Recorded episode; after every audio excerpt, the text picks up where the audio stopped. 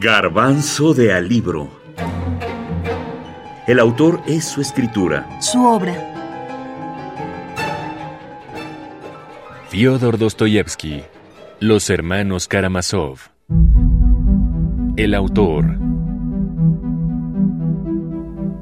En septiembre de 1849, Dostoyevsky fue detenido junto a otros 27 artistas, profesores y periodistas que se reunían una vez a la semana en casa de Mikhail Petrashevsky.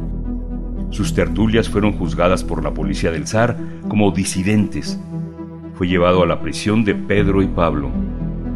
El 22 de diciembre de ese mismo año fue conducido a la plaza donde sería fusilado.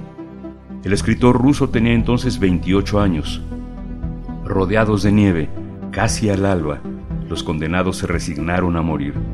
En ese momento llegó el perdón del zar. El escritor regresó exultante a su celda y no dejó de cantar en toda la noche. Lo aguardaban siete años de rigores físicos en Siberia, pero había resucitado.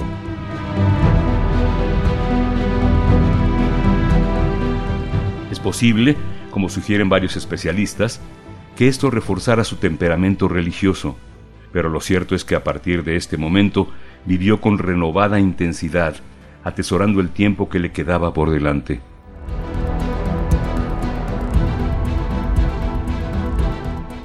Cuando uno habla de los grandes escritores de la literatura rusa, Fyodor Dostoyevsky siempre estará en lo más alto.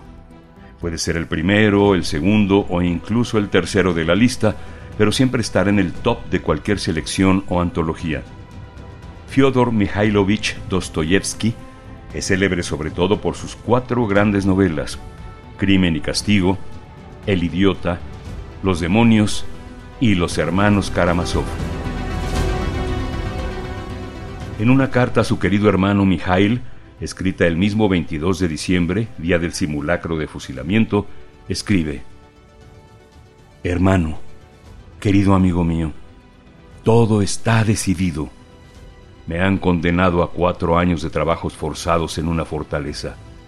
Hoy, 22 de diciembre, nos llevaron a la plaza Semionoskaya.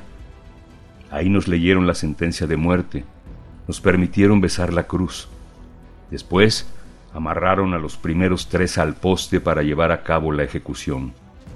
Yo era el sexto y nos llamaban de tres en tres.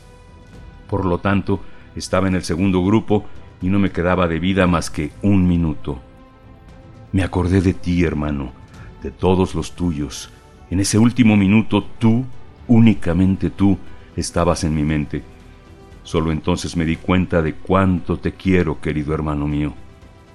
En eso se oyó el toque de retirada. Los que estaban amarrados al poste fueron devueltos a su lugar y nos leyeron que Su Majestad Imperial nos concedía la vida. Con este cambio de vida adquiero una nueva forma, dice también en esa carta. El autor sabe que vivirá días terribles, pero es optimista. Siberia no es solo el mal menor, también es la certeza de que sigue vivo. Fyodor Dostoyevsky acepta el calvario porque sabe que entre la pena y la nada, prefiere la pena en mi opinión, el mejor novelista de todos los tiempos, eh, Fyodor Mikhailovich Dostoyevsky. Sus grandes novelas, casi siempre, casi siempre enormes, frescos, que tratan de abarcarlo todo. Por eso, junto con escritores como Charles Dickens, como Balzac, como Pereira, como Galdós, como Clarín, como este, Víctor Hugo, eh, como Stendhal y muchos otros que ahorita Eugenio Sue, que se me escapan, todos estos grandes luminarias del siglo XX. Por eso es que hablamos de Dostoyevsky como uno de los eh, fundadores o creadores de la novela total, de la novela que lo quiere abarcar todo, la novela totalizadora, ¿verdad? Que quiere pretender ser como si fuera el mundo real.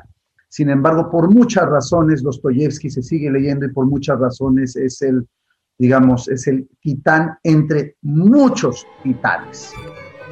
Eloy Ross, escritor mexicano.